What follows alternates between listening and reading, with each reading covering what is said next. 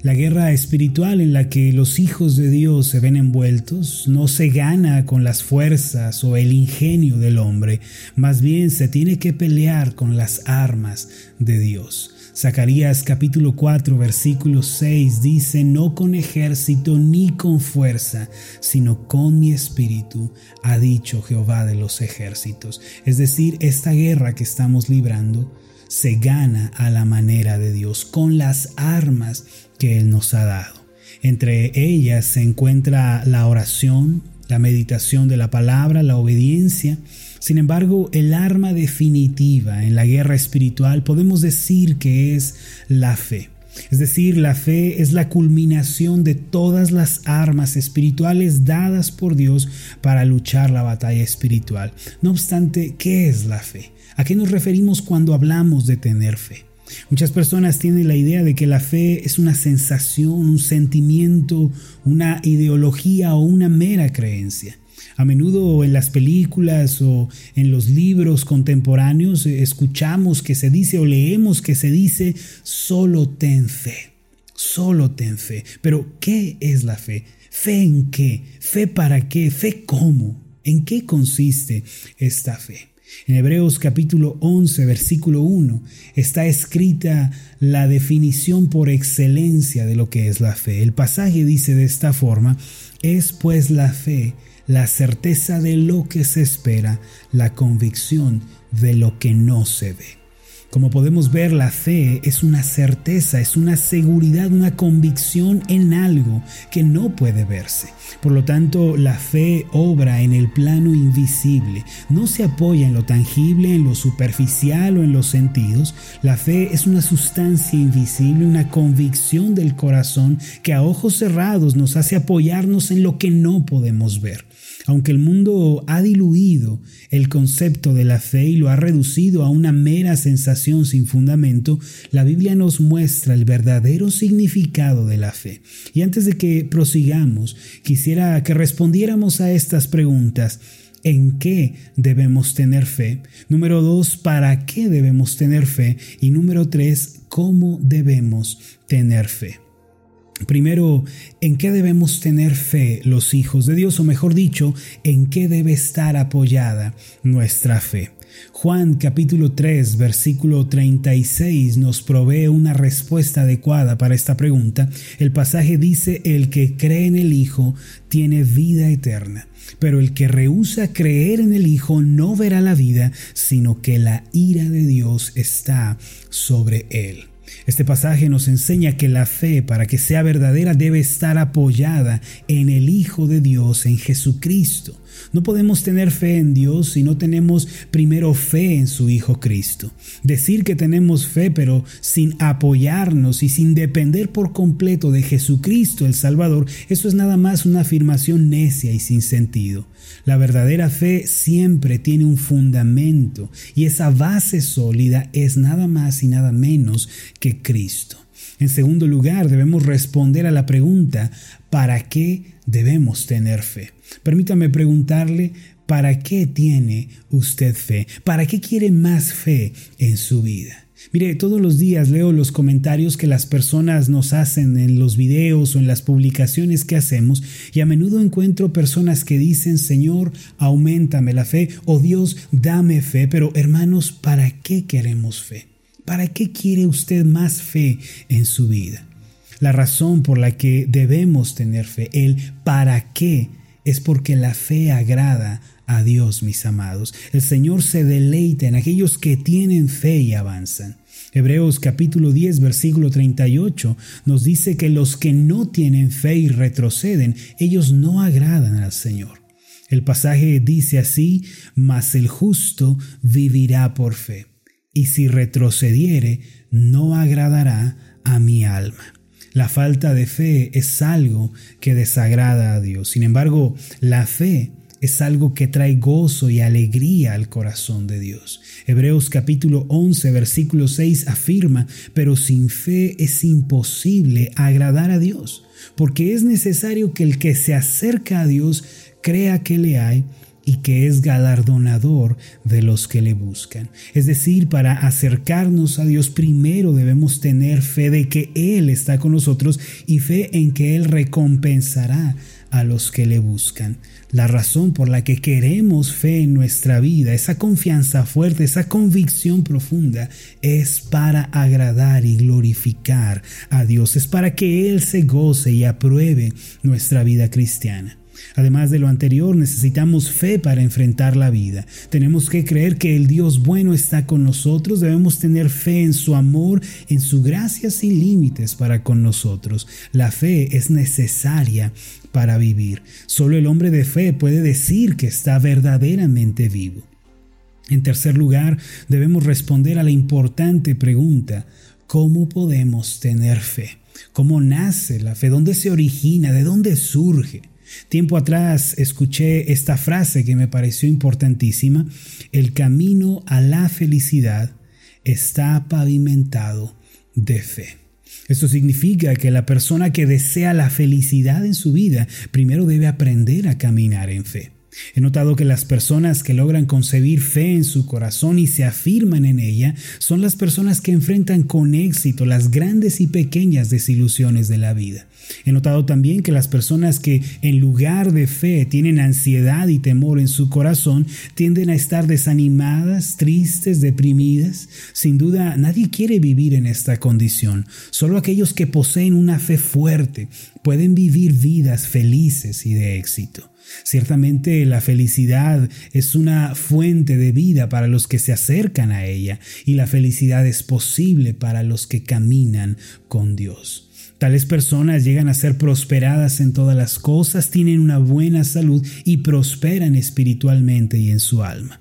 En palabras más simples, la fe es la fuerza que mueve nuestra vida hacia la bendición.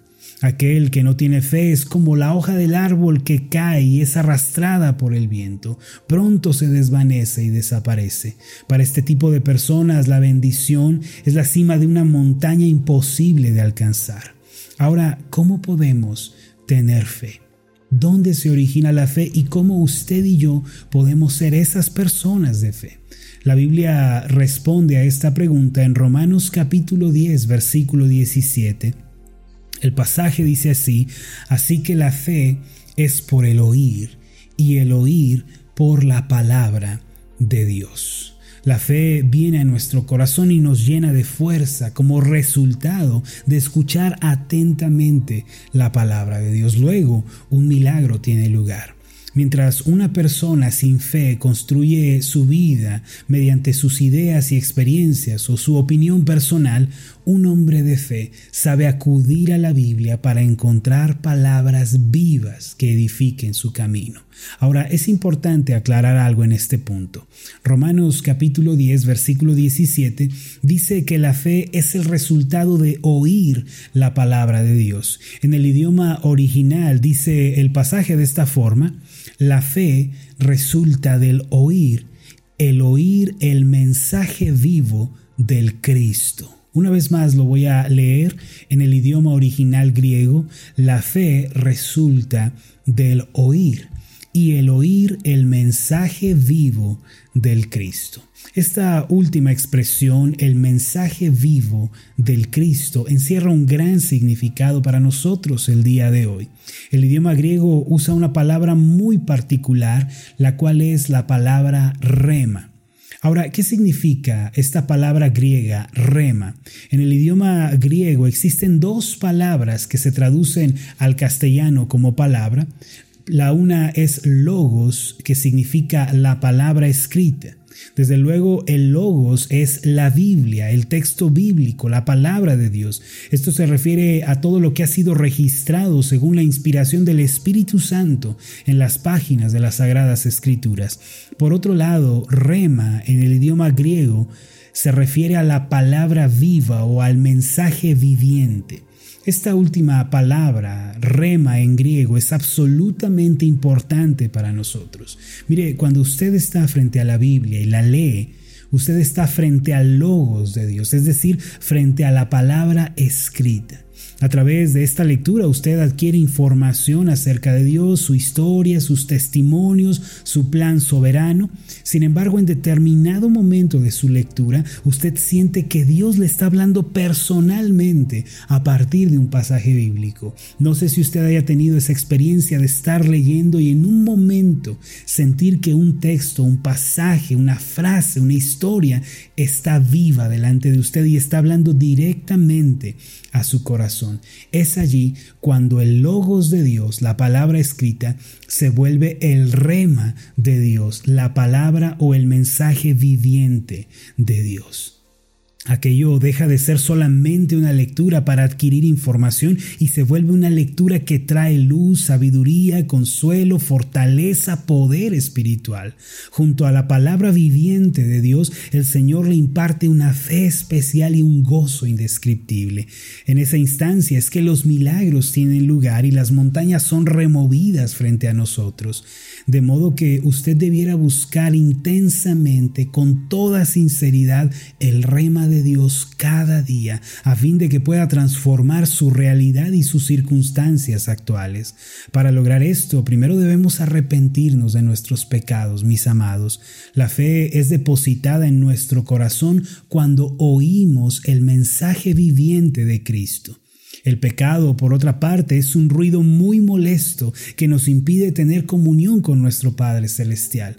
Por lo tanto, arrepiéntase de sus pecados, confiéselos, apártese de ellos. De esta forma, mediante la oración y una vida de obediencia, la fe va a descender a su corazón y usted va a superar la aflicción y va a tener éxito. Ante la pregunta ¿cómo podemos tener fe? La respuesta es muy sencilla, recibiendo de Dios su mensaje viviente, que depende directamente de su mensaje escrito.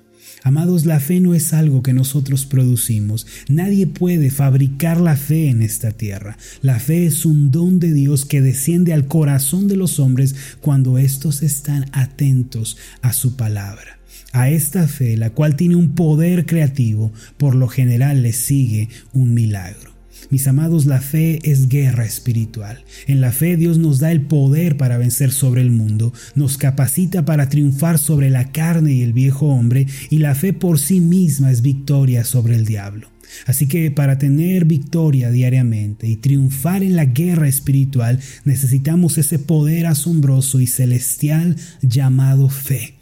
Usted puede adquirirla si se acerca a la palabra de Dios cada día con un corazón sincero, si se arrepiente del pecado y busca la sabiduría de lo alto. Usted, mi amado, está en una guerra espiritual. Sin embargo, Dios le ha dado todos los recursos para vencer. Marche, avance hacia adelante usando las armas que el Señor le ha dado. La victoria y el éxito sin duda le van a salir al encuentro hoy mismo. Permítame hacer una oración por usted. Amado Dios y Rey Celestial, gracias por la bendición que tenemos de acudir a ti todos los días. Señor, tú nos diste tu palabra escrita, la cual nos da el conocimiento y la sabiduría general de la vida. Padre, pero por medio del Espíritu Santo tú iluminas el logos y nos das la palabra viviente, el mensaje viviente, Señor, que produce la fe en nuestro corazón. Ayúdanos a ser personas que diariamente reciben una palabra de fe, una palabra de esperanza para hacerle frente a la vida. Señor, hoy comprendemos que la fe es guerra espiritual y que nos has llamado a tener fe no a retroceder, sino a crecer en ella. Gracias porque también, Señor, nos has dado los recursos y las armas para enfrentar esta lucha. En el nombre de Jesús. Amén y amén.